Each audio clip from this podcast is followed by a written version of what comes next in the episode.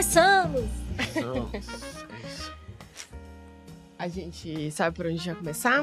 Hoje é o Amuri que tá na Berlinda. Sim. É por isso que é por aí que a gente vai começar. É. Muito animada. Eu. Será que eu vou derrubar seu colo? Vai dar tudo Vai não. certo. Amuri, eu fico com uma sensação. É difícil, né? Porque você me conhece muito bem, a gente trabalha muito junto, então. ah, vai. Eu fico com uma sensação que. Já vou começar difícil assim. Vai. Que você encontrou um equilíbrio entre coisas muito difíceis de serem feitas. Porque, ao mesmo tempo que você fala com muita gente, você fala de uma forma muito próxima. Ao mesmo tempo que você é, tem uma, uma expressão de conteúdo, um, conte um volume de conteúdo e de coisas que você faz muito grande, você tem. Eu te conheço, sei sua rotina. você tem uma vida bem tranquila. Tem uma vida bem tranquila. Tem um lugar de super lançamentos que acontecem com muita é, consistência já, né? São muitos anos. Acho que poucos, poucas pessoas que vendem coisas online estão vendendo há tantos anos como você. E, por outro lado, sem usar todos os gatilhos, ou praticamente, né, poucos gatilhos desse, desse universo. Como que você se achou nesse caminho? É muito legal, quando a gente conta como a gente tá agora, a gente conta como a gente tá agora. E a gente, não, às vezes, não tem a oportunidade de contar todo o percurso e todo o processo de tentativa e erro que aconteceu. Então, o, o que tá funcionando hoje, definitivamente não é como eu trabalhava em 2010, por exemplo, quando comecei. né? E, e nem em 2017, quando eu lancei o primeiro programa de acompanhamento, o primeiro produto online, estritamente online, que eu, que eu abri, assim. Então, as coisas foram eh, amadurecendo. Muitas ponderações pra fazer. Muitas lá, ponderações pra fazer. Vai lá. Eu acho que tem um. Lembra quando a gente conversou nos primeiros episódios, que foram gravados ontem, que a gente conversou um pouquinho sobre, eh, sobre ter algumas restrições e, em cima dessas restrições ou em cima dessas premissas, montar um modelo de negócio. Uhum. Eu realmente levei isso a sério. Muito, muito a sério. Então, quando eu penso que para vender online, a, a crença que o público tem, ou que as pessoas têm, é que a gente precisa virar uma agência para produzir um caminhão de conteúdo, tipo, dezenas, dezenas de peças, postar todo dia, ter uma vida pública muito, muito efervescente, é, isso para mim inviabilizaria o processo. Então, desde quando eu comecei a pensar em fazer alguma coisa, essa premissa ela esteve no, no lugar. Do tipo, eu não quero. Não é ser enxergado como produtor de conteúdo, mas eu não quero que a produção de conteúdo e a divulgação da minha vida pessoal seja o pilar da minha empresa. Eu não quero que a minha empresa se apoie nisso. Acho que é um pouquinho do que você estava querendo Do que eu tô puxar. tentando. Do, do, do que você tá tentando. Pra minha vida. Fugir, Justo. né? Você tá tentando Justo. fugir desse lugar. Porque eu tenho muitos. Eu, Mas, mas é um pouco. É um pouco. é, a produção de conteúdo é um pouco o pilar. é um braço super importante, mas eu, eu, eu acredito que eu não dependeria exclusivamente dela para gerar dinheiro, para gerar faturamento. Eu entendo ela como um, um braço que apoia todo o resto. Você venderia. Você acha que você conseguiria vender curso online se você não tivesse que fazer conteúdo? O meu conteúdo, ele, de certa forma, é um documentário do que já acontece nas minhas entregas. Entendi. Então, por exemplo, o que saiu hoje de manhã eu tava revisando algumas coisinhas de conteúdo. São trechos de plantões que eu ofereci dentro dos programas de acompanhamento. A única Eu vou fazer igualzinho. Se prepara. Copia tudo, vai, É vai que vai. Funciona, funciona. A gente brinca que é uma requentada de conteúdo, assim, no bom sentido. Não, e eu acho que tem muitas vezes, eu não sei se você sente isso, mas eu muitas vezes sinto que eu falei aquilo várias vezes numa aula e eu nunca falei aquilo na internet. Uhum, E aí eu fico com a sensação de que aquele conteúdo é gasto, dado, velho, uhum. porque eu já falei ele pra, sei lá, duas, duas mil pessoas, mas não falei pras outras 198 mil que Sim. me seguem. Sim. E podia estar falando aí, conteúdo ótimo. É, pra mim, o, quando, eu, quando eu paro pra olhar a agenda da minha semana, eu tento restringir a produção de conteúdo a um período. De quatro quantas horas. horas? Ah. Quatro horas é um período. É um período. Que é basicamente o tempo que eu vou levar pra escrever um texto.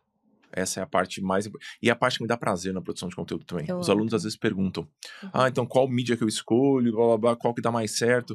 No geral, a gente fala: es- escolha que você se identifica mais, porque essa que vai ter mais chance de você continuar fazendo por mais tempo. E no meu caso é o texto. Eu lembro que tomei bronca da Camila, que divide os programas comigo, né? Quando eu falei no podcast com você que eu odiava o Instagram e odiava o LinkedIn. Ela falou, porra, como é que eu vou postar no LinkedIn um trecho você falando que você odeia o LinkedIn? Mas eu, de fato, não gosto da dinâmica das redes, assim. Eu tô lá porque as pessoas estão lá e eu gosto das pessoas, mas para mim não é uma dinâmica saudável. Mas o texto eu gosto. Então, o tempo que eu tenho para produzir conteúdo é para produzir esse texto. Todo o restante é graças ao trabalho da Camila e graças a uma estruturação de empresa que favorece o meu jeito de, de viver, de, de circular por aí. E não é que foi uma coisa que, nossa, que super coincidência, essa empresa favorece o seu jeito. Não, não. Ela foi pensada para isso. Isso, ela foi pensada para isso. Eu já fiz muitas tentativas. Eu lembro que a gente estava conversando ontem sobre ah, o programa vitalício. A gente sempre tá conversando Isso. ontem, você Sempre, percebeu? gente, é tipo, uma- é isso, é uma relação perene. Conversa que não acaba. Conversa A gente chegou aqui hoje, ela falou assim: Não, porque quando eu cheguei em casa ontem, porque a gente foi jantar, meu monólogo interior era assim, gente, mas não é possível. Vocês tomaram café junto, almoçaram junto, gravaram podcast junto, ainda foram jantar. Mas é porque a gente tem esse, quando a gente viaja, a gente homem? tem esses momentos de trabalho mais intensos, né? Super, Porque a gente não encontra no, no dia a dia presencial. normal, assim, a gente mora em cidades diferentes. sim. Então, quando eu montei o programa pela primeira vez, os programas, na verdade, a, a sementinha foi eu ia publicar o Dinheiro Sem Medo, o livro. E aí eu tava morrendo de medo de ninguém comprar nenhuma unidade daquele livro. Assim, eu falei, meu Deus do céu, esse negócio vai ser um grande flop. Aí eu falei, e se eu oferecer uma live para quem comprar duas cópias do livro? Foi em 2016 isso. Eu falei, acho que vou fazer no link do meu site, falo com a editora, foi a Saraiva na época, a Saraiva foi super parceira nesse ponto. Eu mando duas cópias do livro, então a pessoa paga, era 120 reais, 120 reais. A pessoa ganha duas cópias do livro, que custava tipo 34. Então, daria 70 reais e eu ia cobrar tipo 50 reais pra pessoa ter acesso a três lives. Era isso que acontecia. Uhum. E aí eu me dispus a fazer isso e as, as pessoas, de certa forma, não queriam que aquele espaço terminasse. E aí eu falei, bom, então ao invés de curso online, talvez um processo que acompanhe as pessoas por mais tempo seja algo mais fácil de vender, seja algo mais benéfico para as pessoas. Então, muito da, de, como, de como as coisas são estudadas hoje foi uma espécie de escuta do que eu achava que estava faltando no nosso mercado. Uhum. E aí calhou de estar numa época em que eu já estava com a agenda abarrotadíssima e que eu já estava indicando cliente para quanto é gente, inclusive para prova de valor. Então eu fui adaptando com base no que eu estava enxergando. E aí esse modelo de programa de acompanhamento, ele foi o que, o que mais funcionou. Deixa eu dar um exemplo de como a gente foi adaptando o modelo para caber na minha personalidade, né? É, é, é muito cansativo fazer venda. Acho que você sabe disso. Você sabe disso também. É cansativo vender. Eu experimentei, por exemplo, ter os programas de acompanhamento, são dois, né? O Dinheiro Sem Medo e o Finanças para Autônomos. Eu experimentei ter os dois vendendo constantemente, sempre. Sem nenhum tipo de, de lançamento, turmas, era só aberto no site. Não vendeu um nada. É difícil. Porque eu não estava com atenção naquilo. Eu estava envolvido com mil outras coisas. E aí, aparentemente, a- o simples fato do site existir não é suficiente para as pessoas entrarem lá e comprar o negócio. Não é. Veja só. Veja só, que surpresa. E aí, essa pressão de estar constantemente vendendo, para mim, era muito cansativa. E parênteses, em 2017, né? É, Que nem 17. tinha esse mar de cursos, esse mar de, de competição. Já não dava pra ter só um site e esperar que as pessoas te achassem e Sim. comprassem. Sim. Era mais fácil, era mais difícil? Porque ao mesmo tempo que não tinha tantos cursos, eu acho que não tinha concorrência. Eu, eu acho que nem diria concorrência, mas referências de outras narrativas. Mas ao mesmo tempo, acho que as pessoas também não estavam muito acostumadas É, a eu- comprar eu fico coisas dúvida. online. Eu não sei. Posso dar meu depoimento? Eu lancei em 2018 o primeiro curso, o Compre Roupas Não Se Arrependa. Eu acho que as pessoas não tinham a cultura do curso online, mas pra mim, que tinha uma relação muito próxima, muito tô aqui com vocês, vocês confiam em mim, sabe? Uhum. Vocês me vêm trabalhando todo dia, foi muito fácil. No Mais começo. fácil que agora. Muito mais. Gente, eu lancei um curso essa semana, dois dias depois o homem não lançou o curso com o mesmo nome. Mentira. Juro. Ah, No- assim, dois dias depois, sabe? Uma pessoa É. que. É isso, assim, ela também trabalha com moda, mas ela tem uma abordagem completamente diferente, o mesmo nome. Então, eu acho que ficou mais difícil, mas aí eu acho que também pode ser de nicho, enfim. Acho que era mais fácil. Então teve esse processo muito muito gradativo de encontrar Uhum. certos equilíbrios. Teve umas topadas também, né? Que as topadas ninguém fica sabendo. Então todas as Conta cagadas. uma. Ah, por exemplo, olha. Lembra que eu te falei ontem que eu achava que produtos com ticket muito baixo demandam uma audiência, uma energia de venda muito grande. Eu tentei fazer isso. Foi só horrível. Eu lembro que eu, em 2014, acho que 14, eu tava. Eu escrevi um livreto que chamava Pequeno Manual de. Hum. Pequeno Manual de Finanças para Psicólogos. É um livretinho assim, que ele foi a semente pro segundo livro, o Finanças para Autônomos. E aí, esse livro meio que deu uma viralizada entre os psicólogos. E aí, de repente, tipo, 10 mil downloads, sem eu ter divulgado quase nada, assim. Eu só meio que mandei para alguns e aí coisa. Era só lead. Era só o quê? Lead, a pessoa Era deixava um e-mail e gratuito. baixava, não tinha, não Era, pagava. era por um tempo foi isso, é, por outro tempo foi uma sequência de e-mails que eu pegava um capítulo do livro, mandava por semana para as pessoas, e aí puxava a discussão depois. Mas é, é, deu muito certo. E aí eu falei, nossa, é, esse, esse público dos psicólogos, meu Deus, eles são muito de ajuda. E é um tema que eu gosto, um dos meus melhores amigos da vida é psicólogo, é o Fred. Então, eu falei, eu acho que eu vou tentar pensar em alguma coisa para esse público. Legal. E eu sou muito da tecnologia. A gente estava discutindo carregador de celular agora há pouco aqui no estúdio. Então eu, eu falei, bom, eu vou tentar montar um aplicativo que ajude os psicólogos a organizarem a agenda e a fazerem o processo de cobrança. É meio que o que tem o Psychomanager hoje, tem alguns aplicativos que fazem isso. Na época não tinham tantos assim. E aí eu montei esse negócio, acho que eu gastei, sei lá, uns 20 mil reais na época. Em 2014, 15, isso era bastante dinheiro. E aí é, eu, eu montei esse negócio. E eu ia cobrar, tipo, 40 reais por mês, uma coisa assim. 35, 40 reais por mês. E aí, quando eu tava com o produto na mão, que eu falei, bom, agora é só começar a divulgar e vender. Eu falei, não, não dá, não consigo fazer isso aqui, não tenho energia para fazer isso aqui, porque o meu ganha-pão na época era o processo de consultoria individual. E aí eu só falei, eu só vou esquecer que eu fiz isso aqui, eu só vou desistir desse Eu negócio sempre fico chocada quando você conta essa história. porque eu não tenho energia e isso aqui vai, vai, vai causar um grande ruído na minha comunicação. Porque, posto que uma das premissas que eu tenho é que eu não quero ter uma empresa maior do que a que eu tenho hoje. Eu acho minha empresa um tamanho delicioso de trabalhar. Eu gosto dela do jeito que ela tá. Quantas pessoas são? Somos em três. Três tem eu, a Elo, que me ajuda com toda a parte burocrática que faz com que os boletos sejam pagos e o teto não caia. E a Camila, que divide o processo de comunicação e estratégia comigo. Mas você tem, às vezes, algum freela? Tenho. Tem, por exemplo, o Almorinha sobre Gana, o Dani que edita. Tem algumas peças que o João editou, que é a mesma pessoa que nos ajuda com a mídia da nossa. É, tem pessoas que eu vou puxando eventualmente. A Fê, que é uma aluna do Finanças para Autônomos, ela é biblioteconomista. E ela pega todos os plantões. Ah. Gente, esse Isso contato. é muito legal pra você copiar. É muito Isso que eu legal. falar, cadê essa pessoa? Muito Eu, eu, legal eu pra você passo copiar. o contato da Fê. É uma área de conhecimento, assim, eu lembro que ela entrou num plantão e eu falei, desculpa, mas o que, que você faz, assim? Só me explica, porque eu sou muito ignorante, eu realmente não sei. E ela contou é, de, de que maneira que o biblioeconomista enxerga a organização da informação. E aí, o que, que ela faz hoje? Ela pega os plantões, fatia e faz uma taxonomia de categorias. Então, se você entra no Dinheiro Sem Medo e você quer uma resposta sobre tributação, você vai apertar em tributação e você vai ver todos os trechos de plantão que falam sobre tributação. Da história. Isso. Gente, ela é tipo. Ela é o Google humano. Isso. Vou falar pra ela isso. isso. Então tem essas e muito pessoas. melhor, porque não tem erro de taxonomia, não entende errado. E ela, ela pergunta, ela se interessa, então ela é um, Gênia. foi um, um grande ponto. Nossa, assim. vamos ser muito amigas. Isso. Então tem essas Uhum. pessoas que me ajudam a manter os programas de pé. E mais recentemente, a Camila, que antes olhava daqui pra fora, ou seja, ela me ajudava a me comunicar com o público pra fora. E não com o público pra dentro, dentro dos programas de acompanhamento. A Camila tem feito as duas coisas. Ela tem olhado pra dentro também, justamente para que a minha comunicação pra fora reflita o que acontece dentro. Massa. Então Muito a gente tem feito esse, esse arranjo, assim. E, e, e quem faz seu contas a pagar você? A Elo. A Elo. Entendi. É uma empresa pequena, né? Então realmente são poucas contas a pagar. Não tem um caminhão de coisas assim. né? É isso.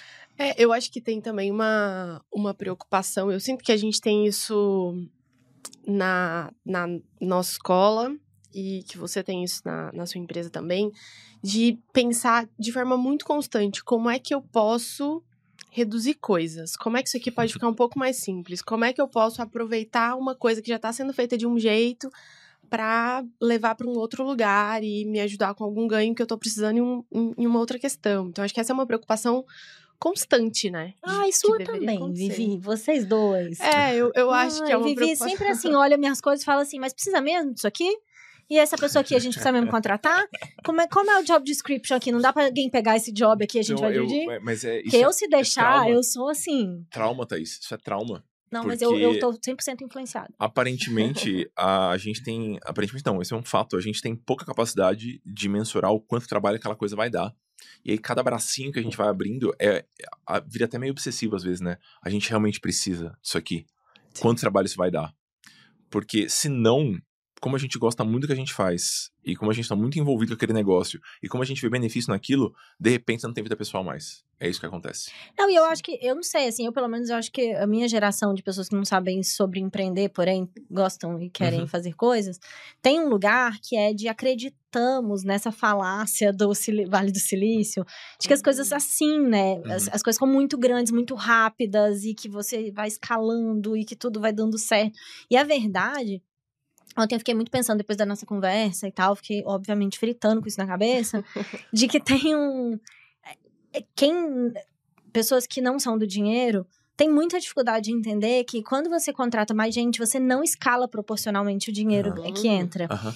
Porque eu achava isso, assim, ah, então eu vou contratar mais três consultoras para trabalhar comigo e isso vai esca- escalar vezes três. Não vai, não Uhum. vai. Talvez vai acontecer o contrário. É, você começa a perder Talvez dinheiro. seu trabalho. porque- Escale. não, e aí você começa a ter. é, você, não, você, você, né, você não tem mais tanto tempo de fazer o que dá dinheiro, porque você de alguma maneira também tem que gerir as pessoas. Uhum. E, e aí você vai se perdendo um pouco. É difícil escalar, né? Isso é muito é, contra-intuitivo, digamos assim. Porque Sim. as empresas que faturam muito, no geral, têm São grandes. equipes grandes, né? Mas eu acho que para quem está satisfeito com esse modelo mais autônomo, que é uma pequena empresa, é uma pequena empresa. Tem um faturamento legal? Tem um faturamento legal. Mas a estrutura é quase como de um autônomo com Uma apoio. ajudinha. Com apoio. CEO de MEI. É, é, é. Não, mas o que eu acho é que tem um lugar de. Que eu acho que. Vou falar uma polêmica, daí vocês falam vocês acham que eu tô muito errada.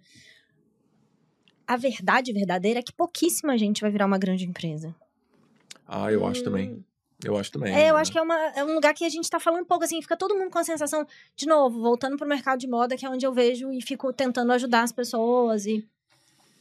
Muito pouca marca vai virar uma marca grande, gente. Outro dia uma menina me mandou no Instagram, ah, eu quero abrir uma marca de linho sustentável, o que, que você acha? Eu falei, não abre. Uhum. Tipo, tem um milhão, entendeu? Por que, que a sua é diferente? Como é que você vai fazer isso escalar? É, Escalar num sentido do, do, do meu drama do estoque, né? Nem que precisa virar uma marca gigante, mas, cara, imagina, se abrir uma marca hoje no Brasil, tem que pensar com quem está competindo, sabe? Tem muita marca grande, Uhum. né? Tem que pensar muito. A gente tá vivendo um momento que não. Sei lá, tem muita marca, tem, tem muita roupa no mundo. Eu acho que no- no, cenário da, da minha empresa, da- das nossas empresas, é, tem um, um lance de que existem marcas grandes, mas essas marcas, elas não têm a relação com o público que a gente tem. E quando eu falo a gente, o planejador financeiro. Né? Porque a minha empresa também é de planejamento financeiro. Por mais que ela venda o programa de acompanhamento hoje, no final do dia é planejamento financeiro. É só um jeito diferente de, de vender e de, de escalar isso minimamente. Então, eu acho que a gente tem um, um benefício competitivo tão grande, que é uma comunicação mais transparente, e eu acho que a gente aproveita pouco. Isso, sabe? E se a gente aproveitasse mais, a gente beneficiaria mais pessoas de um jeito mais profundo. É, eu acho que é fazer as pazes com o que é legal ter uma empresa pequena. É, per- percebe? Esse é um ponto que eu sempre fico muito curiosa, porque toda vez que a gente fala isso, a gente fala com essa dorzinha de tá bom também ter uma marca pequena. Não, mas eu não falo mais. fosse- Não, mas a maior parte das pessoas. Não, mas eu tive que isso, né? aprender. Pra mim foi um É, pra mim aprendizado. também. Porque parece que. Ah, nossa, é porque ela não vai dar conta. Ah, nossa, é Mas eu acho que é um lugar difícil. de cultura, sabe? A gente tem que ir falando isso pra de fato Sim, ter um lugar de super. cultura de que é uma escolha legítima. Eu demorei a entender isso, assim, e, e acho que veio muito via vocês dois. Eu não sei se eu tivesse sofrendo pra pagar a conta, eu não sei se eu teria essa clareza. Hum, É, porque é, é- é fácil falar, então, talvez crescer a todo custo e adotar uma postura crescimentista constantemente, Uhum. talvez não seja a melhor coisa. Uhum. Eu acho muito mais simples falar isso desse lugar que a gente tá agora, que as empresas estão muito saudáveis financeiramente, a nossa vida pessoal tá muito bem resolvida. Eu acho difícil quando você tá no começo. Fala, caceta, eu precisava de 5 mil reais por mês, eu ganhei 4 hoje, eu preciso crescer. Mas Ah, aí eu posso eu fazer um parênteses? Hum. Eu acho que tem um, um lugar muito longe que é entre crescer para ser sustentável, Uhum. né? Então, conseguir pagar suas contas, ter uma vida confortável. é, e crescer loucamente. E Eu acho que ter esse norte do quanto você quer crescer é muito mais fácil, gente. Quando você começa uma empresa você, e você mira em, ah, vou competir com a Osklin. Uhum. Cara, é tipo, sei lá, dá uma falta de ar, assim. Sim. E, e outro dia eu tava conversando com. Eu não vou citar a marca porque eu não sei se a pessoa vai ficar chateada, mas uma marca que faliu durante a pandemia. É, Era uma marca nova de sapato que foi abrindo uma loja atrás da outra, assim. E eu lembro que na época eu via e eu ficava assim, gente, mas tá meio rápido, assim. Uhum. É, duas lojas de rua, depois um shopping, outro shopping. Eu, cara, shopping, sabe? Tipo, calma. É, mas eu pensei, nossa, eles estão explodindo. E aí veio a pandemia, eles não seguraram, sei lá, três meses, sabe? Porque já estava num movimento muito maior do que o caixa estava preparado para dar. Então, eu acho também que pensar em crescer devagar, é, organizado, é também um conforto para quando você está começando e não está pagando as contas. Assim, pensar que a sua meta é ganhar 5 mil e não 50 mil Uhum. é mais fácil, né? E eu acho que olhar pra esse contexto, não em crescer, porque eu acho que a maior parte das pessoas, quando pensa em crescer, pensa em crescer Em contratar. pessoas. Hum. Pensa esse em é bom crescer faturamento, segunda etapa, né? Não pensa em crescer resultado.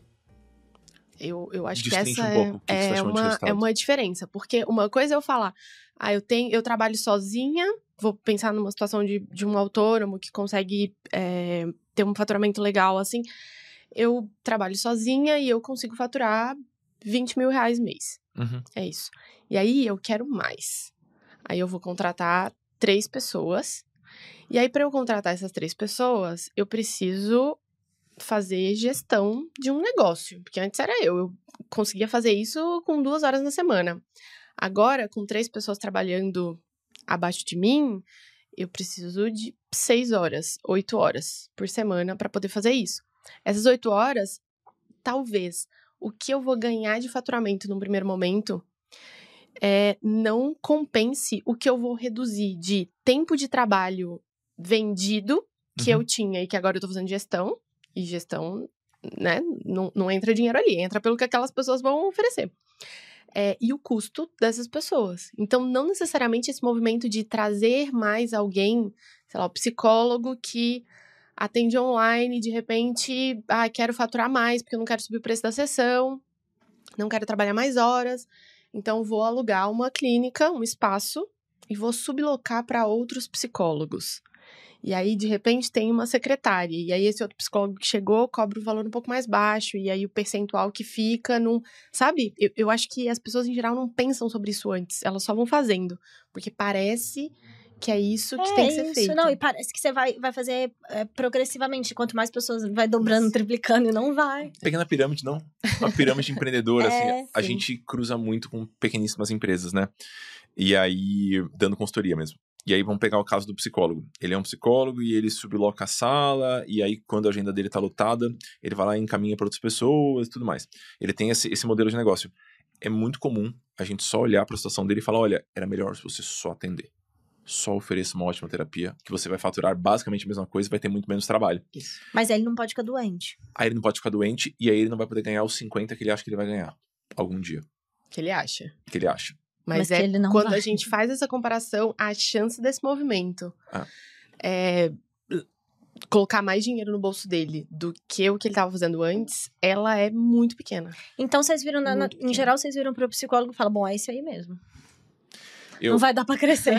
É eu, eu, eu acho só importante que ele consiga desenhar cenários com clareza. Isso. Entendi. Então, por exemplo, ele é um psicólogo Porque e ele. psicólogo é mais difícil, né? Assim, tipo, consultoria de moda. Eu consigo fazer online, é, escalar um pouquinho, né? Psicólogo, eu não sei se dá pra fazer um curso online. Ah, super dá, Dá? tem um monte, né? Sobre ah, saúde eu tô, mental, tô, sobre tô saúde emocional, ignorando, super. É, tem- ignorante. sei lá, os movimentos de terapia em grupo, de Ah, movimentos é dentro verdade, de verdade, empresas, verdade, verdade. tem outras coisas, mas aí é analisar não só no papel, na planilha, essa conta fecha, beleza, eu tenho essas habilidades, eu consigo, eu quero trocar o meu tempo, porque eu acho que essa foi uma diferença É, também que aconteceu é na Papo mesmo. de Valor. É, de repente, eu, o que eu fazia menos era atender cliente. E aí, será que a gente tá de fato preparado e de fato a gente quer fazer esse movimento? De que eu comecei a empreender porque eu queria fazer planejamento financeiro. Eu tava muito feliz naquele lugar. De repente, eu tava gerenciando atritos Nossa, entre pessoas. E eu difícil. tava alinhando expectativas. E alguém tava mal porque não faturou bem. E eu precisava, eu ajudo, como, como é que eu vou fazer isso para desenvolver? A gente precisa de tempo, e alguém tinha um boleto que não ia ter dinheiro para poder pagar, enfim. Então acho que o trabalho muda, e a Muda. gente precisa aceitar isso. Eu acho que foi um pouco o que aconteceu com a o tra- Farage. o trabalho total. muda. é, E aí você tem a possibilidade, a perspectiva, que não é uma perspectiva provável, de ganhar mais. Não quer dizer que você vai ganhar mais. Isso. Eu conversei com um rapaz, muito bom, inclusive, da nossa área. Aí ele veio comentar comigo que ele tá parando de atender e ele tá querendo montar produtos online, né? Cursos, vender cursos. E aí eu perguntei quanto que ele faturava no individual, ele falou 12. Planejador financeiro fatura 12. E ele queria montar os produtos online porque ele achava que ele conseguiria faturar entre 50 e 60, que daria um faturamento ano de 600, 700, é o que ele queria. Né? E ele começou a levantar os pontos e assim, ele não conseguia me convencer de que a chance dele conseguir chegar nesse 50, 60 era grande. E aí minha pergunta é, por que, que você só não melhora a sua atividade como planejador financeiro individual para você começar a ganhar 20 ou 25? Aí ele falou, não, porque o teto do planejador financeiro, que não trabalha com gestão de fortunas, que é o que a gente acaba falando por Uhum. aí, fica ali nos 30. Não dá, é, é muito difícil você faturar mais do que isso com constância, sem atender só grandes fortunas, que aí é um outro mercado, é uma outra profissão, basicamente. Isso. E sem ser independente, né? Oi? E sendo Ah, independente, isso, sendo né, independente, não tendo vínculo com um Isso. banco, corretor ou coisa assim. Hum. Mas, mas para ele, a chance de chegar nesse teto mais alto era o suficiente para Pra ele ele. ser mais feliz. Para o quê? Pra ser mais feliz. Ele tinha esperança. Ele tinha Gente, eu sou o esperança. coração dessa mesa, entendeu? É que, assim, a chance dele conseguir é muito pequena. Muito pequena. É porque, putz, a gente. eu- Eu conheço muitos, muitos planejadores financeiros, boa parte deles oferecem produtos online. Eu conheço pouquíssimos, tirando os picaretas, eu conheço pouquíssimos que conseguem gerar um faturamento maior do que alunos nossos que tenham presença online zero ou uma presença online muito pequena e conseguem chegar em faturamentos, dariam inveja à maior parte da audiência desse podcast. Então, difícil. É, eu acho que não tem. Mais uma vez, né? Eu acho que entender que não é um, um jeito que é certo, outro jeito que é errado. Uhum. É, eles têm desafios muito, muito diferentes. Mas eu acho que é também escolher, escolher qual é o desafio que você quer, né? Sim. Eu acho que tem um lugar frustrante, assim, de eu, é, é, maluca da, do empreendedorismo, que fico pensando coisas e não sei o quê, que é isso, assim, as pessoas da razão, Uhum. às vezes não estão enxergando, entendeu? E aí as pessoas do coração, elas estão vendo além. Mas eu acho que é isso, assim, eu acho que quando eu fui fazer, quando eu fiz meu primeiro curso online, é, eu fiz porque a, o DM, o DMI, sei lá como chama, eles me mandaram um e-mail. Aí eu falei, gente, que fofo, claro que não. Imagina, gente, isso vai dar 10 reais por mês, sabe? Não vou fazer de jeito nenhum. Trabalhando 24 horas por dia. Aí a menina da UDEM era minha seguidora, ela me ligou e falou: Thaís, você Uhum. tem filho, eu estou te seguindo, você está exausta. Uhum. Vamos fazer? As pessoas estão faturando mais ou menos tanto, você devia fazer. Eu fiquei, what? Ela falou assim: as pessoas faturam mais ou menos 10 mil por mês de curso online. Vamos fazer. Isso vai ajudar a sua vida. Daí eu fiz e, e foi muito mais, e eu fiquei muito impressionada, assim. Eu acho que tem um lugar também que às vezes a gente não, enfim, não, não, não enxerga, né? Tipo, você falou pra Vivi, não contratar a gente na Papo de Valor. Vim aqui pra fazer essa lembrança. Mas, Mas a gente vamos- caminha, é, ah. vai além. tá? Agora a gente tá sem fé. Eu e a Amor estamos do lado da mesa que a gente tá sem fé. na É, maior o parte sem dos fé. casos. E você tá com muita fé. É, gente, alguém tem que ter fé, né? Fé no, no além. Aí vamos caminhar cinco anos. Não, eu só acho que tem Quantas gente. pessoas chegaram lá? Sabe? Quantas Não, pessoas muito de poucas, fato de fizeram. Não, eu acho que é bom o disclaimer da frustração mesmo. Mas eu acho só que é isso. Acho que às vezes a gente tem que. Eu fiquei muito fritando de novo ontem com o que a gente conversou. E eu acho que é isso, assim, é- qual o desafio você quer escolher, né? Eu, eu, por exemplo, eu, eu não quero o desafio da gestão de pessoas. Justo. Uhum. Mas eu, eu topo o desafio do, do, do- da produção de conteúdo em série, assim, loucamente. Então é um Uhum. pouco esse, assim. Acho que eu, eu realmente acredito, e aí gente pode combinar de discordar que não tem jeito de você fazer uma boa venda de curso online sem uma produção de conteúdo. Eu acho que você não precisa virar uma agência. Uhum. Uhum. é, porque eu também não acho que é isso. Eu acho que vender curso online é outro lugar, né? É um lugar de confiança conquistado com o tempo. Mas a pessoa que ela não quer fazer conteúdo e ela quer vender curso online aí realmente não É, sei como pra- pra ajudar. mim, no, no meu cenário, teve uma, uma questão de. Não é bem um. Não é uma ressignificação, mas é uma preocupação em me posicionar de uma forma que eu quase não, com- não, não, não tenho uma competição com cursos online tradicionais. Porque tem uma promessa de valor que ela é muito forte. E essa promessa é a entrega vitalícia, ponto número um. E a. Não, É. eu, me dá até um negócio do coração, assim, eu não vou nem falar. É, então. Mas... Eu e a Vivi, a gente quase cai no chão. É. A gente pode discutir sobre isso. Mas tem algumas promessas fortes e tem o, o desenho de de fato um programa de acompanhamento que não vai ser confundido com uma playlist do YouTube. Sim. Para mim teve esse, esse foi um grande um grande marco assim na trajetória de como é que a gente faz essa proposta de valor ser muito atraente para qualquer pessoa. Uhum. E aí teve a história da entrega vitalícia, a entrega dos plantões que não param de acontecer, o suporte por e-mail. Então, Mas eu acho que a pessoa nunca compra só isso. É, Eu, por exemplo, compraria, assim, quando comecei a te seguir e tal, eu compraria porque você me convenceu que você olha o dinheiro de um jeito uhum, que me interessa. super. E eu acho que. Por isso que eu acho que a produção de conteúdo para quem vende curso online é muito importante. Não é porque ela tem que convencer o outro a comprar. Externaliza meu, minha posição, né? É, mas assim, é tipo, de que lado eu tô no mundo, que, que dinheiro eu tô, sabe, comigo, é que moda eu vejo, o que que. É, qual tipo de conhecimento de moda eu vou te propor. É óbvio que a pessoa vai fazer meu curso, ela não tá esperando que eu vou falar pra ela que tal calça emagrece, que tal coisa, sabe? Eu Uhum. falo o tempo inteiro que eu sou contra isso. Então, eu acho que isso também é o que vende, sabe? É o seu Super. posicionamento no mundo, assim. E aí, fazer isso sem fazer conteúdo, eu não sei como é que faz. É quase mediúnico. É, a- pra mim tem um- uma questão da, da proporção, da quantidade. Eu adoro escrever. E tem texto meu com muitas visualizações. E, de certa forma, tem uma estrutura que faz com que esse texto se adapte para a linguagem da internet hoje. Que é o carrosselzinho do Instagram, uma sequência de stories ou coisas assim. Sim. Mas o, o que eu cuido é que a minha visão de mundo esteja no texto. Todo o restante é meio que acessório. Mas sabe o que eu acho? Que tem no seu, na sua comunicação um negócio que é assim. é, Primeiro que um, um, um negócio que não precisa de um milhão de seguidores, né? Porque você vai construindo. É meio. É, uma, é um slow content, assim. Uhum. É, é lento e é uma construção de confiança. E é um lugar que você. Mas você tá ali consistente. E acho que isso leva tempo. Super.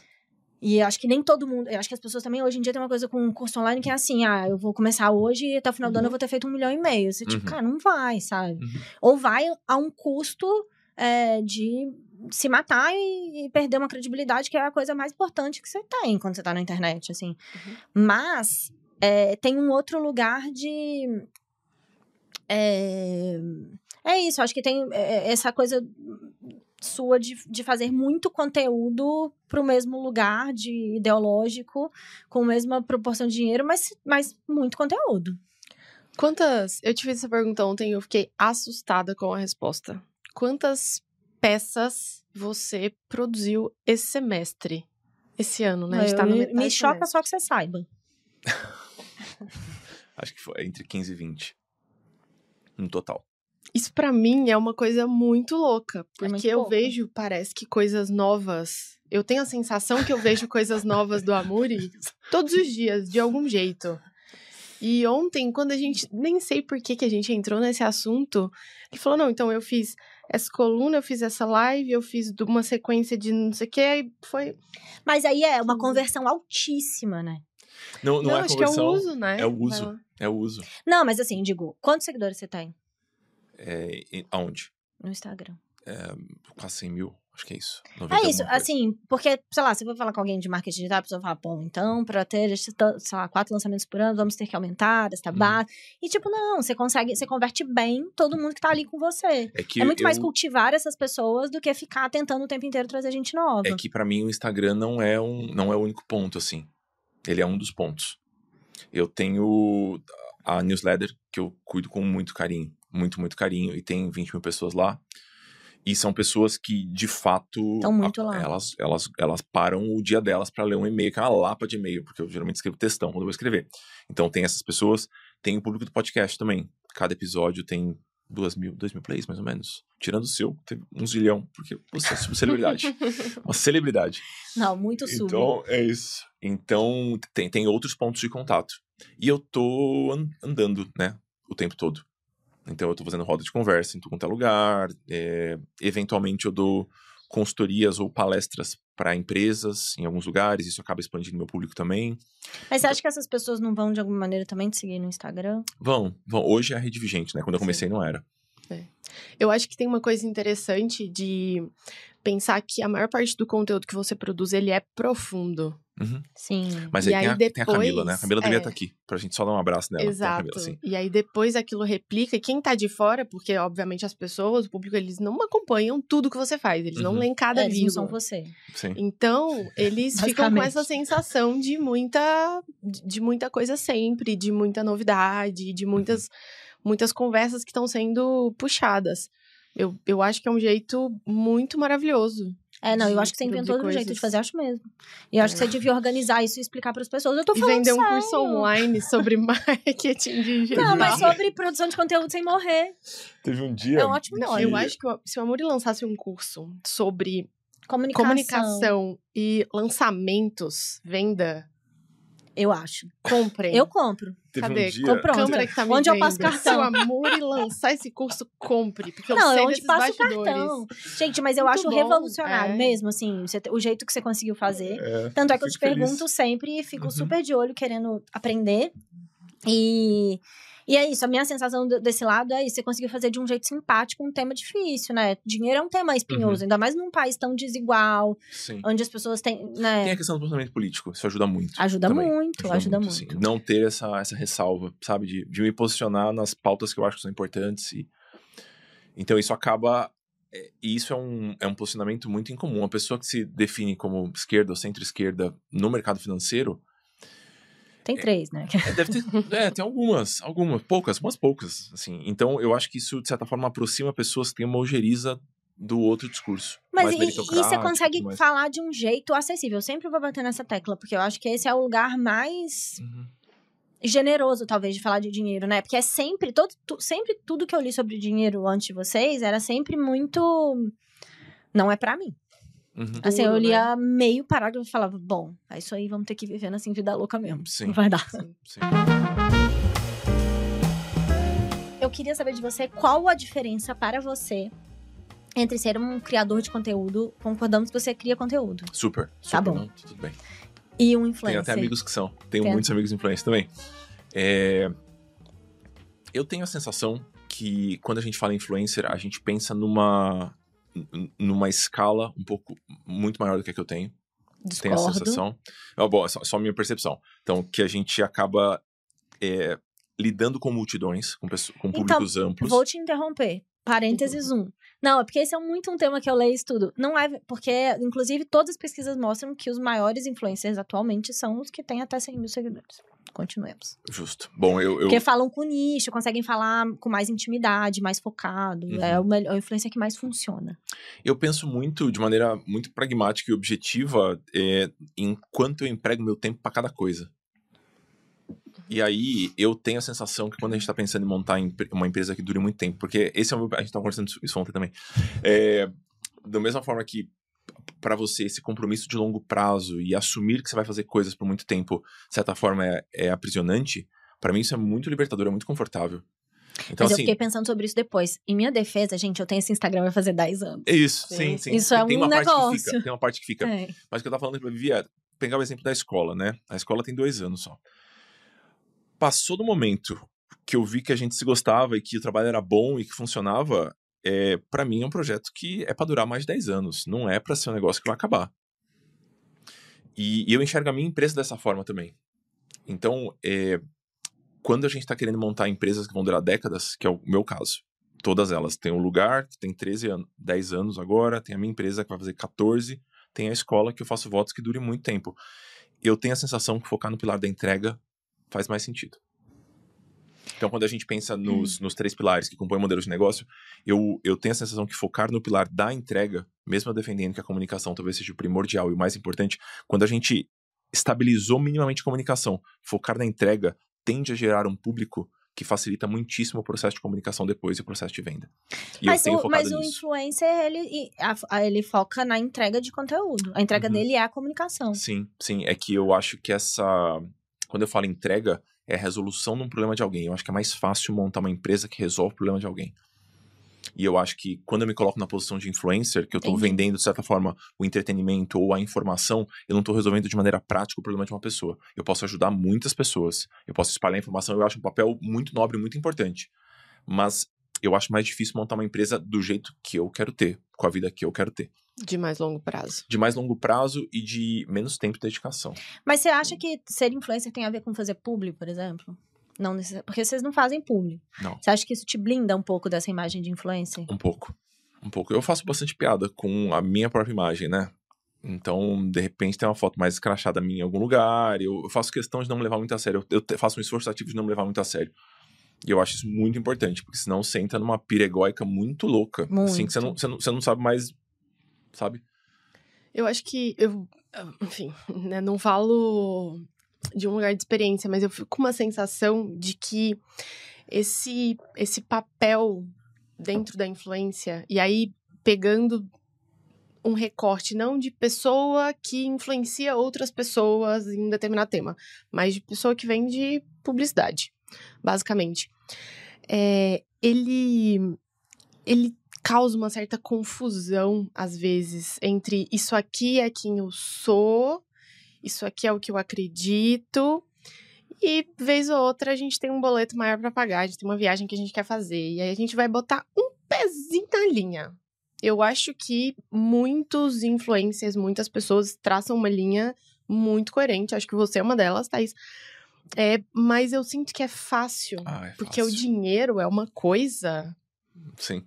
Mas sabe o que eu acho? Pra mim, qual a diferença? Hum. Pra mim, a diferença é quem tá produzindo conteúdo, que é um conteúdo, você espreme e sai ali, Uhum. e quem tá fazendo lifestyle, que não tem problema nenhum, é um entretenimento. Eu assisto muito. Posso Uhum. citar aqui 300 de quem eu sou assim, ó. Tem gente que eu faço igual novela, sabe? Tipo, 8 da noite eu sento, pego o meu telefone e falo, vamos ver que vida ela viveu hoje, porque eu gosto muito dessa vida. Mas pra mim é diferente, e, e acho que isso é um- tá tudo certo. Só que eu acho que a diferença é um pouco essa, assim, a pessoa que ela tá vendendo lifestyle, por mais que ela dê dicas e ela me inspire, me influencie, ela não está trazendo um saber, né, assim, estruturado sobre um tema. Eu acho que pra mim essa é a grande diferença. Pra mim é a resolução de problema prático de alguém, sabe? E eu acho que é muito mais fácil Mas eu montar- gostei desse norte. Do, do resolver o problema. É. É, Eu não acho que é errado. Eu tenho um zilhão de amigos influenciadores. Da época do Papo de Homem, muitos continuaram produzindo conteúdo e tem Não, e vamos dizer enormes. que influência virou um lugar tipo jogador de futebol modelo influencer, né? Porque é verdade, porque a influência dá um dinheiro Uhum. num Brasil desigual, que nem todo mundo vai na faculdade e vai poder ter uma Uhum. profissão Uhum. acadêmica. Dá um dinheiro. Eu, eu consigo citar um monte de gente que eu sigo que tem uma- vida muito mais legal e próspera Uhum. porque influencia, principalmente mãe, né? Assim, que, que possivelmente não ia conseguir ganhar dinheiro porque estava 100% abarrotada com trabalho de cuidado Sim. e conseguiu, de alguma maneira, monetizar isso com a internet. Então, eu acho maravilhoso que exista. Então, eu, eu, eu Mas- tenho esse cuidado na hora de montar o meu modelo. De me manter resolvendo problemas que eu acho que são doloridos e que são, são importantes serem atacados. Questões que são importantes serem atacadas. Para além de, de certa forma, mastigar informação público. Que é importante também. Mas é, eu acho que eu sou mais útil em outro lugar. E esse outro lugar me possibilita montar uma empresa que eu vou preferir trabalhar. Que é a minha, no caso, hoje. Eu queria voltar num ponto que você falou de posicionamento. Eu, eu acordei hoje pensando nisso, assim. Porque o mercado financeiro, ele é composto por homens, major, majoritariamente. Ele, eu acho que a maior parte do conteúdo que é consumido sobre finanças, e se a gente abarca investimento, tudo, né, o Uhum. pacote todo, é também consumido por homens. Uhum. Ah, eu, eu acho que a gente tá nesse lugar. E eu sei que a maior parte dos, das suas alunas, dos seus alunos, são mulheres. 80%. Como, como, Uau. que, como que você achou esse lugar assim? foi é, desse esse não foi nada estratégico foi só é, eu sempre interagi muito mais com mulheres do que com homens sempre me identifiquei muito mais com mulheres do que com homens eu acho que minha personalidade tem muito muito mais traços que normalmente se entende como traços femininos do que traços masculinos então foi muito natural que já que eu prego uma comunicação que de fato exprima o que eu sou eu fui me aproximando de pessoas que têm essa visão também e eu acho curioso que isso aconteceu na escola também. E aí eu acho que juntou a- a- o meu posicionamento e a sua experiência com montar uma empresa que é de uma empresa de mulheres. E aí, boa parte, a maior parte dos nossos alunos também são mulheres. Então, eu, eu acho que o mercado financeiro tem uma linguagem muito masculina. Né? Aquela história do, do inabalável, do lobo de Wall Street, aquela coisa bem sisuda, Foguete não sabe? tem ré. Foguete não tem ré, Ai, aquela gente. coisa bem vamos, assim, e tal. E aí, de certa forma, a gente oferece um contraponto. E aí eu acho que é normal quando a gente está contrapondo alguma coisa que a gente deixe muito claro o que contrapõe aquela coisa que a gente está querendo contrapor. Quais são os pontos, os pilares. E nisso surge uma linguagem mais feminina. Sim. Eu, eu acho engraçado que se conecta em uma coisa que a Thais falou ontem, que é você você tem alguma coisa de especial, você tem que achar o seu jeito de falar sobre aquilo. Uhum. Você tem que. E aí eu acho que quando isso se conecta e a gente consegue de fato levar isso para comunicação, ela fica muito mais eficiente. Eu tenho a sensação, porque na escola a gente vende uma formação e é um ticket alto. Uhum. É, quando as pessoas chegam, geralmente para vender ticket alto, se a gente pensa na, no beabá do marketing digital, ah, a pessoa vai comprar um- uma coisa um pouco mais barata, ela vai confiar em você, para ela tirar 16, 20 mil do bolso, é um, é um, é um tempo, Uhum. geralmente. E eu sinto que a gente não tem tanto isso na escola. Porque a pessoa chega e ela fala: Meu Deus, eu Achei tem- esse eu lugar. não tô louca, eu não tô louca, eu achei meu povo Uhum. aqui, isso aqui existe, isso aqui funciona, tem alguém que pensa como eu penso. E aí tem uma conexão que vem de um lugar muito genuíno. Uhum. E, e naturalmente isso é maravilhoso pro negócio. Porque a gente consegue pular algumas etapas. Super. E, e eu acho que tem um crescimento orgânico, eu queria bater nesse ponto de novo, do crescimento orgânico. É, e até pegando o, meu começo, né? A gente estava falando um pouquinho sobre crescer organicamente ontem, né? E o, o meu começo foi muito assim. E aí, uma vez que a gente começou a interagir com o público, esse público tende a andar em bolhas que são compostas por pessoas muito parecidas com ele. E quando eu fiz a primeira roda de conversa sobre dinheiro, foi tipo 2010, 9 para 10, uma coisa assim é, era um grupo composto majoritariamente por mulheres. Essas mulheres falaram para outras mulheres. E essas mulheres falaram para outras mulheres. Então, por uma questão de afinidade com o público inicial, que foi o público que frequentou as rodas pelo começo, o meu começo de audiência da newsletter foi feminino. E isso foi se desdobrando. É isso que eu ia falar, sem querer você achou um nicho, né? Porque eram mulheres que não tinham com quem falar, ler e se identificar sobre finanças, que é um pouco eu. Acho que sim, acho que sim. Não, não foi proposital. É isso que eu ia falar, foi, só- meio encontrou, mas Eu, eu realmente fiz o que a gente fala para os alunos fazerem. Ó, você pega as pessoas estão perto, oferece para essas pessoas. E essas pessoas conhecem outras pessoas, têm vidas financeiras também. E aí você vai meio que por aqui. E eu só fiz isso, só que eu fiz isso muitas vezes, por muito tempo. Foi quase 200 rodas de conversa. Pelo amor de Deus, assim. Então, coitado, quem tava muito perto de mim e que vê eu falando as mesmas coisas todo o tempo, fala, as pessoas não cansam de ouvir. Aí eu falo, então, são são pessoas diferentes, tem muitas pessoas no Brasil, né? Eu lembro quando a gente mudou para Brasília, mudou para esse apartamento em Brasília, que aí eu tava meio que montando minhas tralhas no escritório, e aí eu botei a câmera, né? Aí a Gabriela foi fazer piada comigo e ela começou a fazer explicações de finanças, olhando pra câmera, só fazendo um teatro em casa, assim. E ela tava explicando marcação a mercado, que é um tema meio chatinho da, das finanças. Ela, ela usa as mesmas frases que eu uso, assim, de tantas vezes que a coitada já escutou. Mas tem a maior parte não escutou. Então eu me permito repetir o mesmo discurso muitas vezes. E não pegar uma estratégia de comunicação que funcionou, ficar feliz e buscar a próxima. Eu só repito a mesma, por- porque as pessoas continuam se beneficiando daquilo. Então, essa história de fazer a roda e só repetir a roda, e repetir a roda, e repetir a roda, é um negócio que eu tô fazendo desde que eu comecei. Não, e é muito louco essa ansiedade do vou fazer um novo, vou achar uma outra coisa. Eu lembro, é isso, eu, eu quando eu tava trabalhando lá com a marca de sapato, eu falei pra elas, né, vamos fazer um unboxing, funciona muito. Aí bombou, explodiu. Aí cheguei na reunião seguinte, eu falei, gente, olha como é bom, tá vendo? Porque isso aproxima, a pessoa entender o sapato, e a grande coisa de vocês é o conforto. Então, mostrar que ele é feito de um jeito é muito Sim. legal. Aí ela falou, não, muito legal. Agora a gente pensou que em vez de fazer o unboxing, a gente vai... Eu falei, não, não. Não, não, não, não, A gente só vai repetir eu falei, não, Anja, é uma vez só- por semana. Ela, mas as pessoas não vão cansar, as pessoas não vão ficar aqui o dia inteiro. As pessoas têm vida, boleto, filho, elas vão passar aqui, é eventualmente doido, elas vão ver. a sensação que as redes sociais é, que elas conseguem ge- gerar nas pessoas, nos criadores em especial, em especial. Porque é como se eu achasse que as pessoas estão lá. Vamos ver o próximo story do Amuri. Ah, Tão olha só, mas eu esperando. tô esperando, tô esperando cacete, elas não estão nem Elas têm ligando, elas nem lembram de você mais. Então, eu, eu acho interessante como as redes fazem com que os criadores pensem que eles estão meio que no centro. É um lugar Essa é tão-. É muito. é muito. Mas é, eu, eu, eu acho isso demais, assim, toda vez que alguém começa a falar comigo assim, ah, eu queria muito fazer Instagram, mas eu tenho tanta vergonha. Eu falo, mulher, não tem ninguém olhando, tá nem aí. É isso.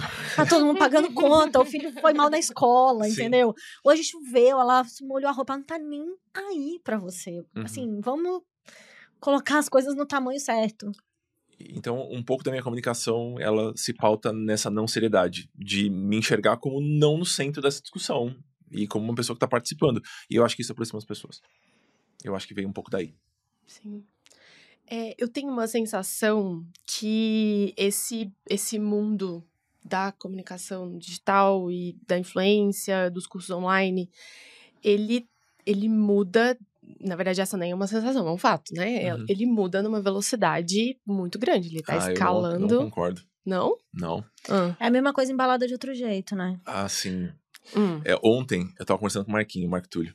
Aí o Marco, que é um. Você deve ter escutado o episódio dele. É aquele amigo jornalista. Sim, né? sim, sim, sim, sim, sim. E aí ele, ele falou, pessoas, vocês entraram na no Threads, que é a rede social. Gente, eu não fui nova, convidada, tô muito tal, nervosa. blá, blá, e tal.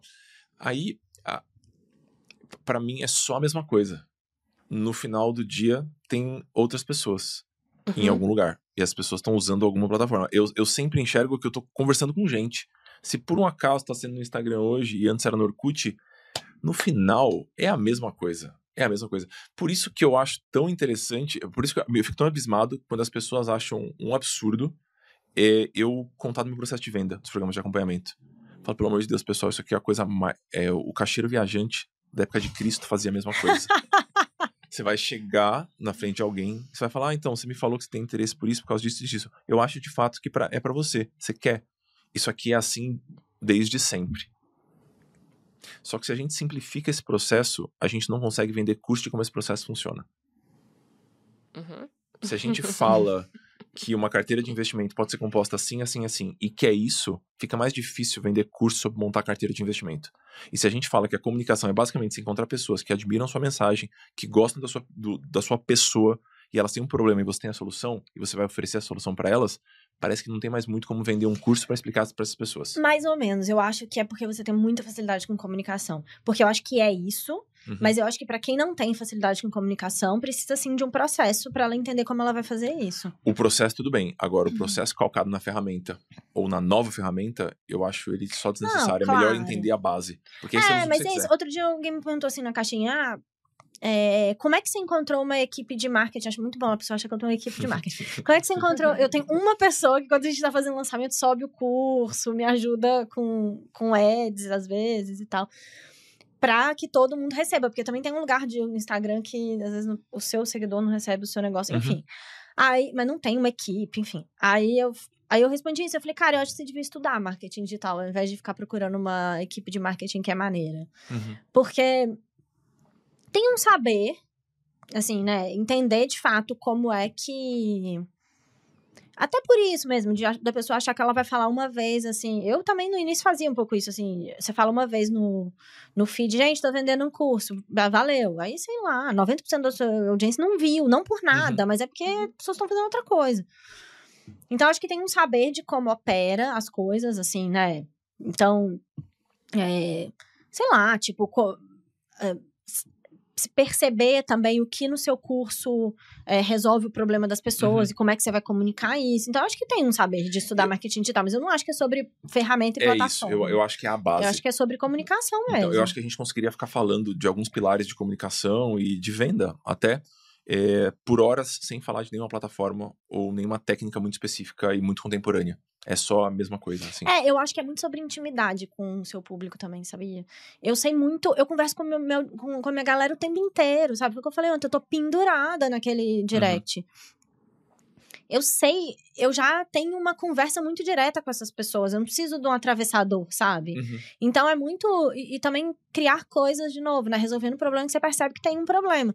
Então, quando você vai comunicar, o curso é muito sobre isso, mas eu acho que é porque a gente tem mais facilidade com comunicação. Eu entendo as pessoas que precisam de um, não de um aplicativo, sei lá. Uhum. Uma Não, espécie eu- de passo a passo, assim, Eu, eu, né? eu não É, um acho que problema. processo O- O mesmo. curso de marketing digital, eu não acho que ele é um problema. Eu acho que é um problema a gente achar que agora que chegou a ferramenta nova mudou tudo.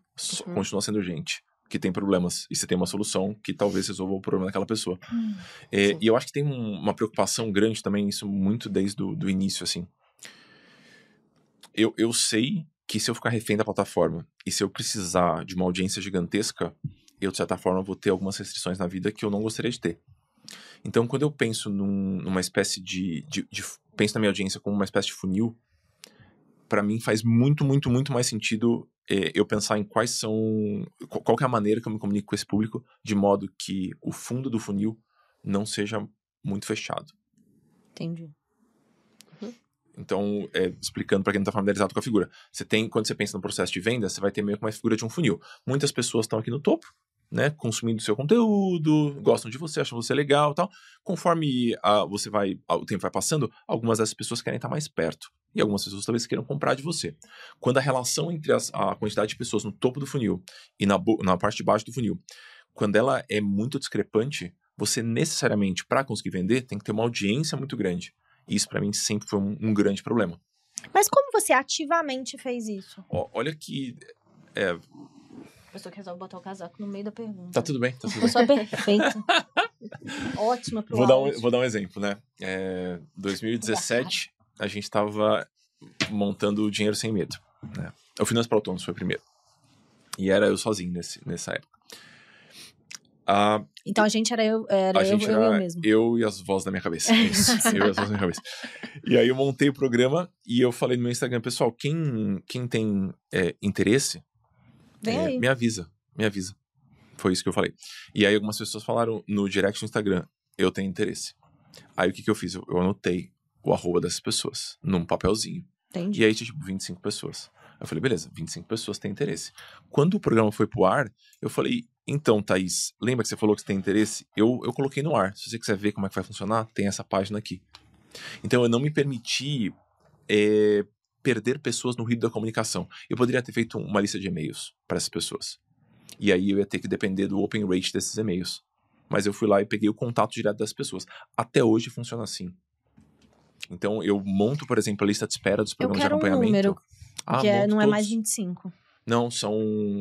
Hoje, a gente vai abrir turma em agosto, né? Vai ser dia 10 de agosto.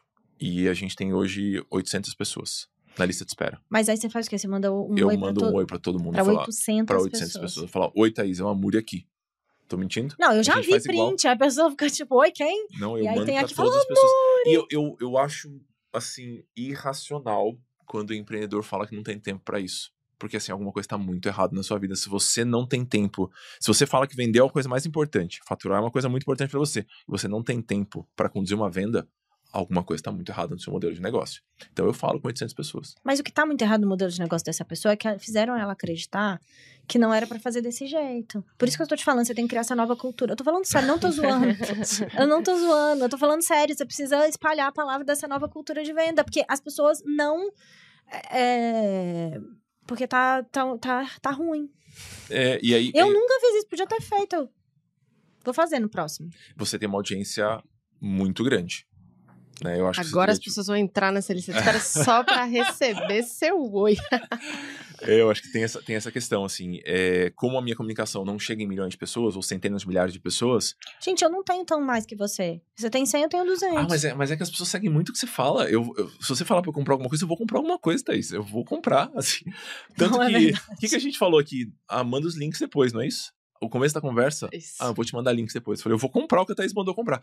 Então. Mas é porque eu falei que eu vou fazer uma pesquisa personalizada para você, Isso. amor. Mas é isso que você vai falar no individual. Não é o personalizado, Aham. mas eu acho que tem um pezinho lá. Porque quando a gente vende, por exemplo, é, o programa de formação, a gente recebe essa pessoa, a gente manda um oi pra essa pessoa, e aí é uma lista menor, não são 800 pessoas, são 300, 400 400 pessoas, pessoas. é. A gente manda um oi pra essa pessoa, e essa pessoa conta a vida dela pra gente, porque é um ticket mais alto. Uhum. Sim. Ela conta o desafio que ela tá passando, ela conta o movimento que ela tá fazendo na carreira, e a gente tira as dúvidas sobre o programa, e ela... Isso poderia acontecer numa página de vendas. A gente também tem uma página de vendas, Uhum. não com link, mas que tem todas as informações. Mas, quando a pessoa me fala, ah, eu já fiz cursos de ciências comportamentais, e eu gosto desse assunto, a gente vai ter oportunidade de falar para a pessoa, de deixar muito claro que essa é uma, é uma base muito importante da nossa formação. E que a professora Vera é a professora da formação, que é a principal referência na, É. na área de ciência competência. Então, é, é como se eu tivesse um espaço ali para Você vende no A1, que é, É. muito, que é uma conversão muito maior. Então, Exato. assim, aí a conversão acaba ficando, sei lá, 30%, 40% em cima de- dessa pequena base. E isso é só fazer conta. Eu, tenho- eu recebo 500 alunos por mês, por ano, mais ou menos. 500, 600 alunos por ano. Já é muito, é muito suficiente, sabe? Uma eu vou fazer isso da pergunta. próxima vez. A gente vai. Eu volto Você depois falou pra que ia contar. fazer isso cê- dessa cê- vez, Você vai, eu, eu garanto pra você que você vai rachar de vender esse negócio. Rachar. E eu gosto de falar com as pessoas. É isso que eu fico pensando. Eu falo, cara, por que, que eu não fiz isso? falam, meu Deus do céu, mas você, tem, você não tem preguiça? Eu falei, pelo amor de Deus, as pessoas mandam foto do cachorro pra mim falar, amor, eu adoro o seu trabalho, aquele seu texto mudou minha vida. É, é meio que um afago no ego atrás do, no ego atrás do outro. É, assim, se eu tô onde eu tô, porque eu acho que o meu assunto gera benefício para as pessoas, é como se eu tivesse é, preguiça de receber o amor que as pessoas têm pra dar pelo meu trabalho. Então, assim, Não, um amor que vem com dinheiro ainda. Pensa bem. Bem, tem um Pix. Então, assim, é ótimo, é ótimo. Então, eu acho que esse processo mais intuitivo e mais personalizado de venda é o que cabe na minha vida hoje. Dá pra faturar 10 milhões assim? Não dá pra faturar 10 milhões assim. Não dá. Mas eu também tô. Nossa, não tenho nem- nenhuma pretensão, tá, tá ótimo do jeito que tá. Eu lembro que uma vez eu fui conversar com a Vivi, assim, logo. Você vai lembrar? Aquela vez que a gente foi, a primeira vez que a gente se viu ao vivo. Aí a gente tava fazendo metas de dinheiro, que foi a primeira vez na vida que eu fiz. Aí é, eu comecei a falar de metas e eu pensando, eu muito num pensamento assim, quando é que eu vou ganhar dinheiro suficiente? Quando é que eu vou parar de trabalhar? Aí a Vivi falou assim: e se de repente você fizesse assim um, um trabalho que você gosta muito e a Uhum. gente pudesse tirar essa meta, assim?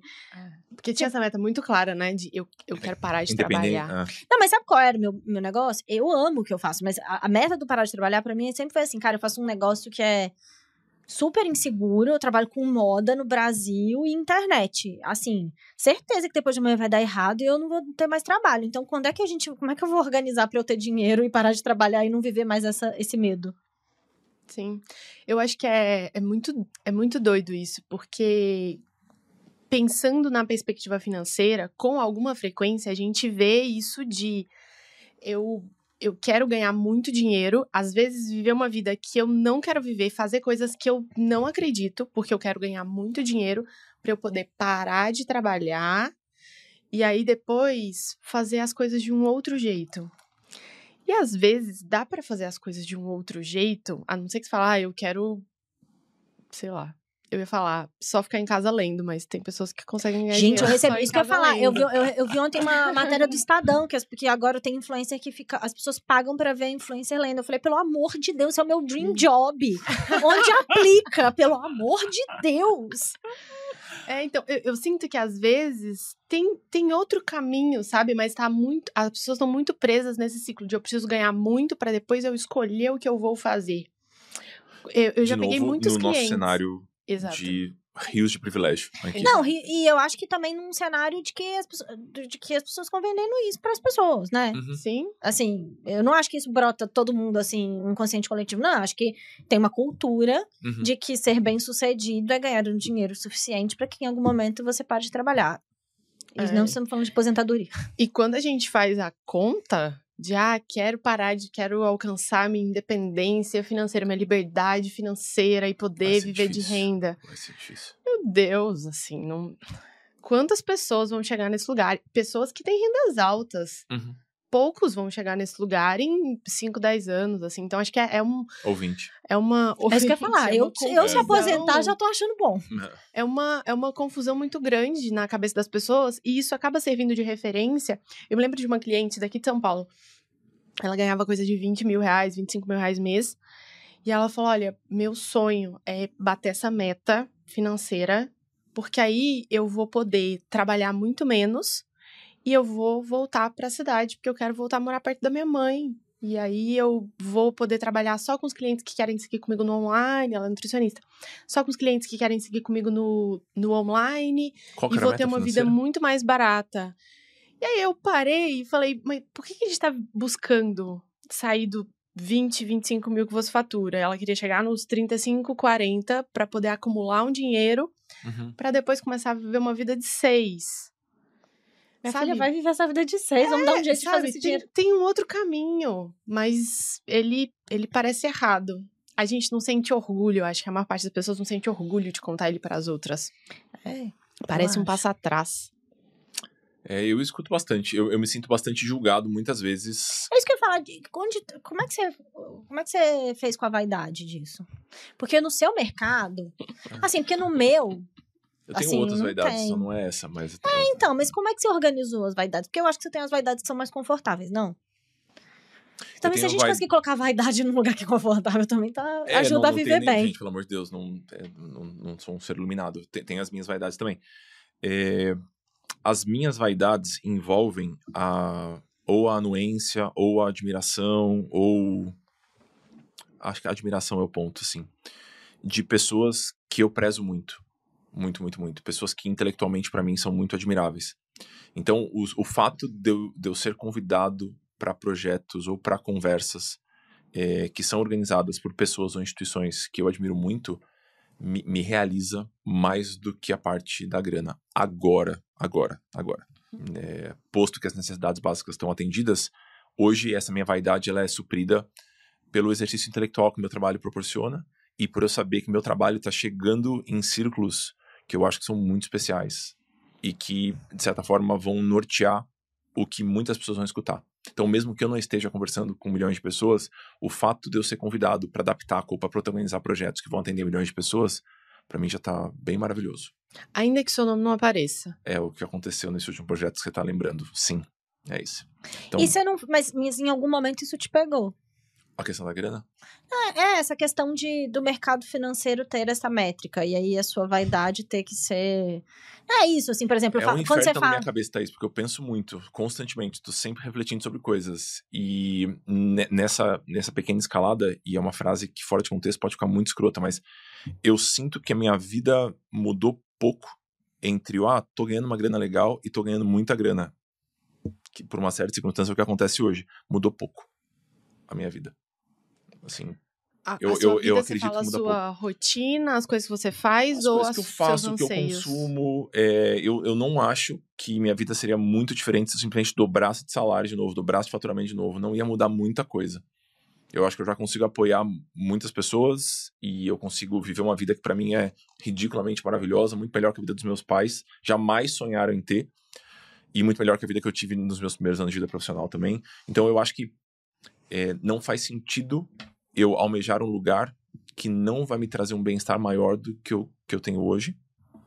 E o fato de eu conseguir fazer com que o meu trabalho beneficie mais e mais e mais pessoas, sem necessariamente meu faturamento quadriplicar, já é o suficiente para aplacar minha vaidade.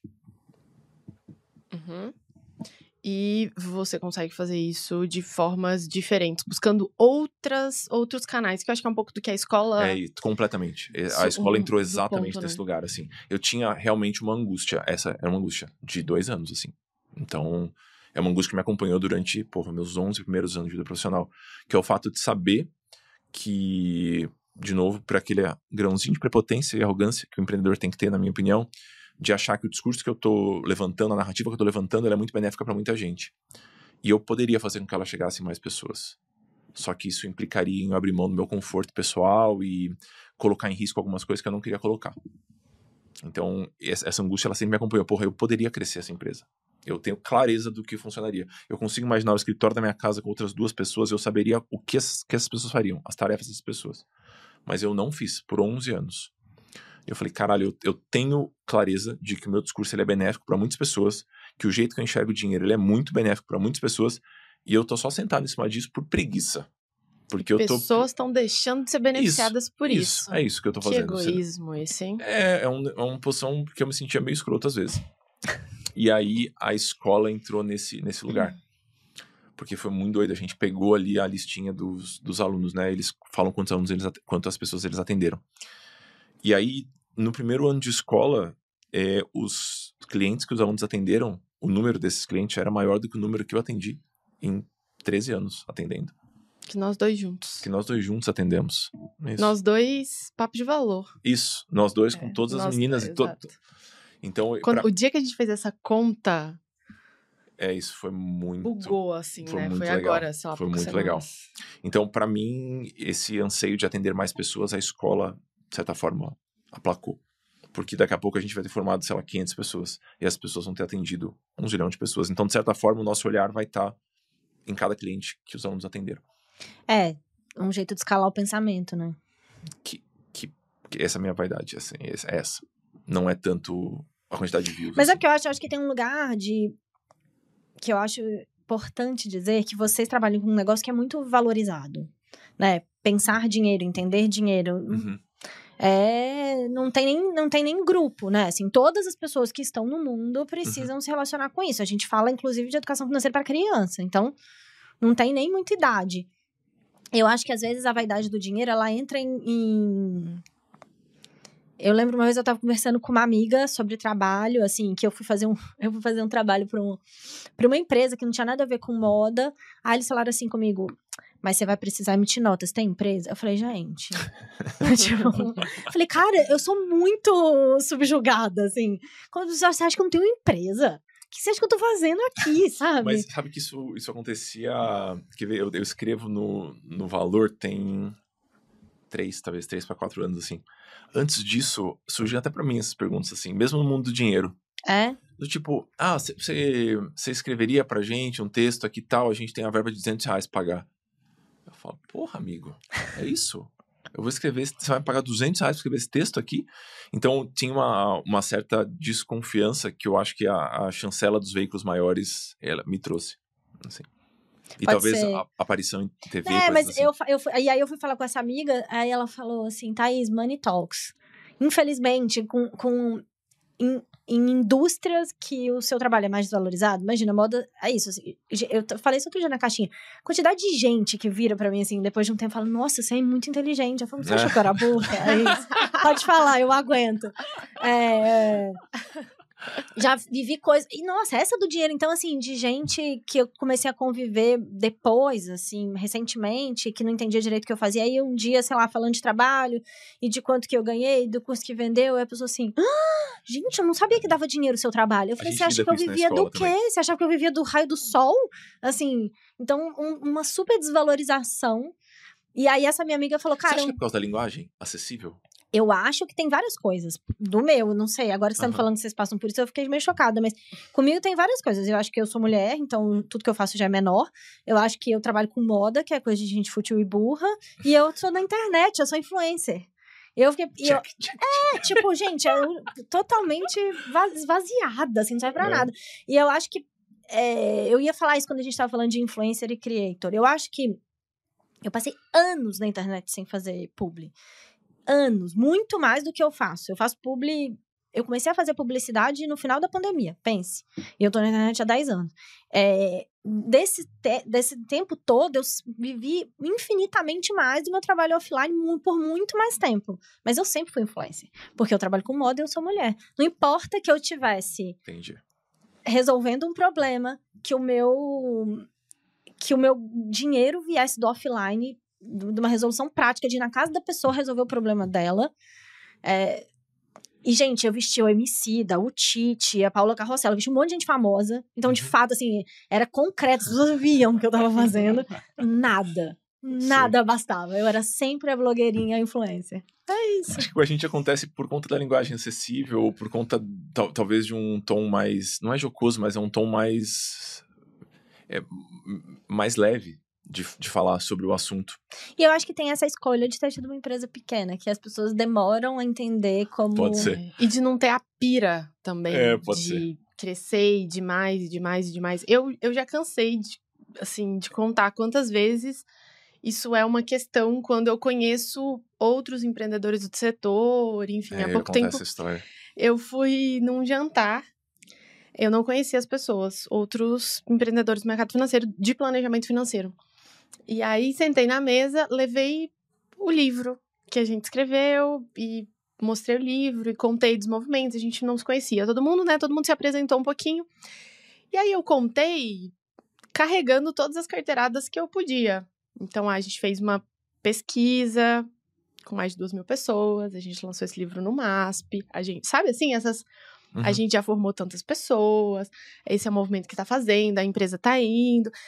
E aí, uma hora depois, um, um dos rapazes só tinha eu de mulher na mesa, obviamente. Uma das pessoas falou assim: é, Mas você consegue pagar seus boletos? Tá de brincadeira. Aí eu olho assim para aquilo, eu, eu sinto que eu ainda preciso até buscar uma forma de responder a isso. Porque eu fico meio paralisada de tipo, não, não é possível. Você escutou alguma coisa que eu tava falando? Sabe? Que que. É, é, é muito doido, assim. Pra e aí você é- faz o quê? ah, Você joga um número? É, nesse caso, como todo mundo era do mercado, eu falei, olha, dá pra pagar alguns. Nessa última turma, a gente tinha tantas pessoas e o nosso ticket é esse. Faz, Faz a, conta. aí. É, eu lembro no Congresso Planejar. Eu- a É. A, a instituição que fomenta a nossa Sim. profissão no Brasil chama Planejar. E tem um congresso internacional todo ano. Aí a gente geralmente tá lá, né? Aí a gente foi dessa vez. Dessa vez a gente foi. Foi o primeiro que a gente foi juntos, né? E aí a gente tava se saricando por lá e conversando com as pessoas. Foi no, no hotel aqui do lado, aqui perto. Qual é o nome do hotel? Tem É um, é um lugar muito imponente, não tem uma pessoa preta naquele lugar, assim. É um, é um lugar muito imponente, completamente cabeça branca e Opressor. homens. Completamente, assim, completamente. Você não vê nem cor na roupa das pessoas. A gente fez essa reflexão. Isso. A gente olhou e falou: olha, não tem nada colorido aqui. É nada o meu livro. colorido. Isso. Aí a gente tava lá conversando e tal, e aí tem sempre o grupinho das pessoas que têm escolas. E aí tava lá a nossa escola, tava a turma da Todo Serafim, diz, As mulheres, as poucas na rodinha, de salto, terninho, com todo. Né? Todo o meu livro. Exato. Isso, o livro inteiro, isso. E estavam nós dois lá, né? E eu não lembro que roupa que a gente tava, mas eu acho que eu tava de camiseta no dia, assim, tava um calor desgraçado aqui em São Paulo. E a gente tava lá. E aí começa, ah, a gente começou a conversar com o dono de outra escola. Com um, do- um- não é dono, é um diretor de outra escola. Não sei se não sei se estava junto. E aí ele começou a perguntar da nossa escola. Aí a gente falou, ah, foram, é, foram 75 planejadores na primeira turma e tudo mais e tal. E aí ele falou, qual que é o ticket? Aí eu falei, ah, ah, foi 13 a primeira turma, uma É, coisa assim. 13, 14. Aí ele, 13 por aluno?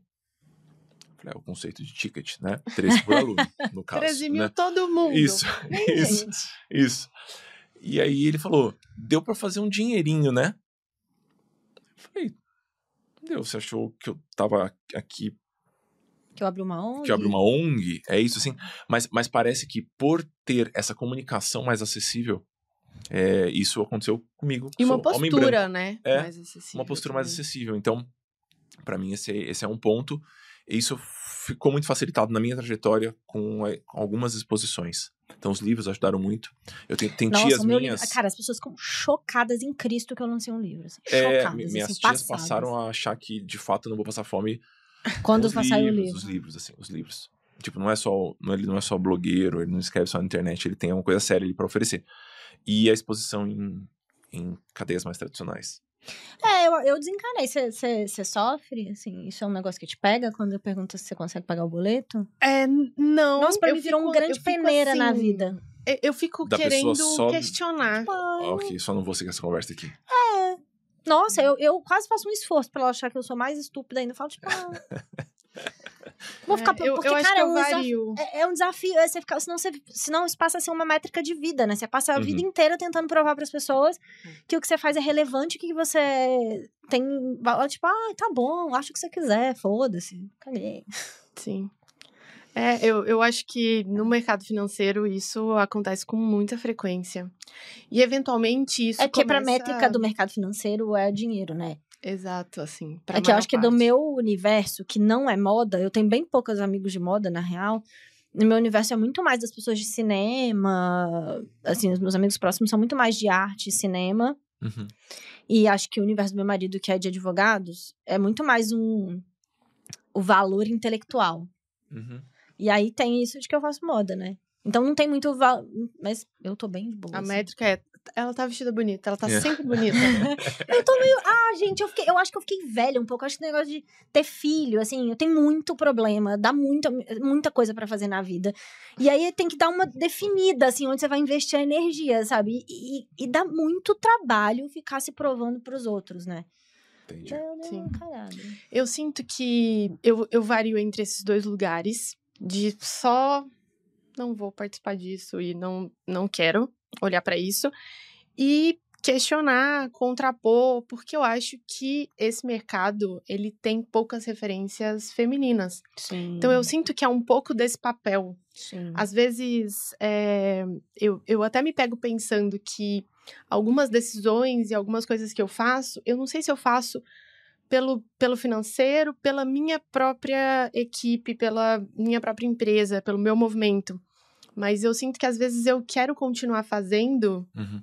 é, simplesmente para ser uma referência. Óbvio, não, eu acho que faz todo, Então, todo sentido. Eu, eu... Mas é que eu acho que ser uma referência é muito mais produzir conteúdo, falar para, para muitas outras pessoas, do que ficar tentando convencer o homem branco Sim. planejador É porque tradicional. às vezes é esse homem branco, planejador tradicional, que vai. que tem portas pra abrir. Sim, concordo. Porque É, é eles, dele o poder. É, tá ali. Então, de alguma forma, a gente tem que meio que colocando. Geralmente eu uso essa postura um pouquinho mais. Ah, dá. Tantos milhões. Ah, sabe, assim, meio. É, meio que. Vou, vou me diminuir aqui só pra. E aí vem com um número ou com um É, é, movimento é uma habilidade, de fato. pra, tipo, meio que dar sinais de isso aqui tá funcionando. Olha o número. Porque é a linguagem que eles conseguem comunicar. A maior parte, né? Não todos. É, e, ao mesmo tempo, deixar um pouco claro que a opinião não importa tanto. Que, que o trabalho está sendo feito e é aquele. a- só a minha métrica é, é outra. Então. Sei, acho que é um lugar muito, muito delicado. Acho que tem anos ainda pra gente, assim, muitos anos pra gente. Mas mudança de cultura é longa, gente. É isso, assim. É, é o meu- é- Eu, eu, eu aprendi na aula de espanhol isso. Que a minha, falo que é minha terapia em espanhol. minha professora de espanhol é muito terapeuta, assim. Aí um dia, eu muito perdida, não sei o que eu vou fazer. Ela falou, cara, você tá propondo uma nova cultura de moda, vai demorar mesmo. Não dá pra ficar, fazer a cansada. Uhum. Vai aí. E eu acho que é o que vocês estão fazendo também, né? Propondo uma nova cultura de dinheiro. Demora. Mas agora vocês estão espalhando a palavra para muitas pessoas. É, E eu acho que isso faz parte do modelo que a gente escolheu. Isso conversa, por, por mais que seja uma questão subjetiva, é uma questão reflexiva do nosso tempo, isso está impresso no modelo de negócio Sim, também. boa. Fechamos? Eu tô sem relógio, sem celular, não sei se foram duas horas. Muito bom. Uma hora e vinte. Nossa, curtíssimo. É, a gente, a gente tem mais um monte de coisa pra conversar. Tá tudo bem. É. A gente não vai dando um tchau? Muito obrigado pra quem tava aqui até hoje. Não, só não corta isso, só não corta isso, é pra isso. Obrigado pra quem tava aqui. É. Foi ótimo, gente. Obrigado. Seguiremos Beijos. essa Até conversa. mais. Tchau, tchau. Tchau, tchau.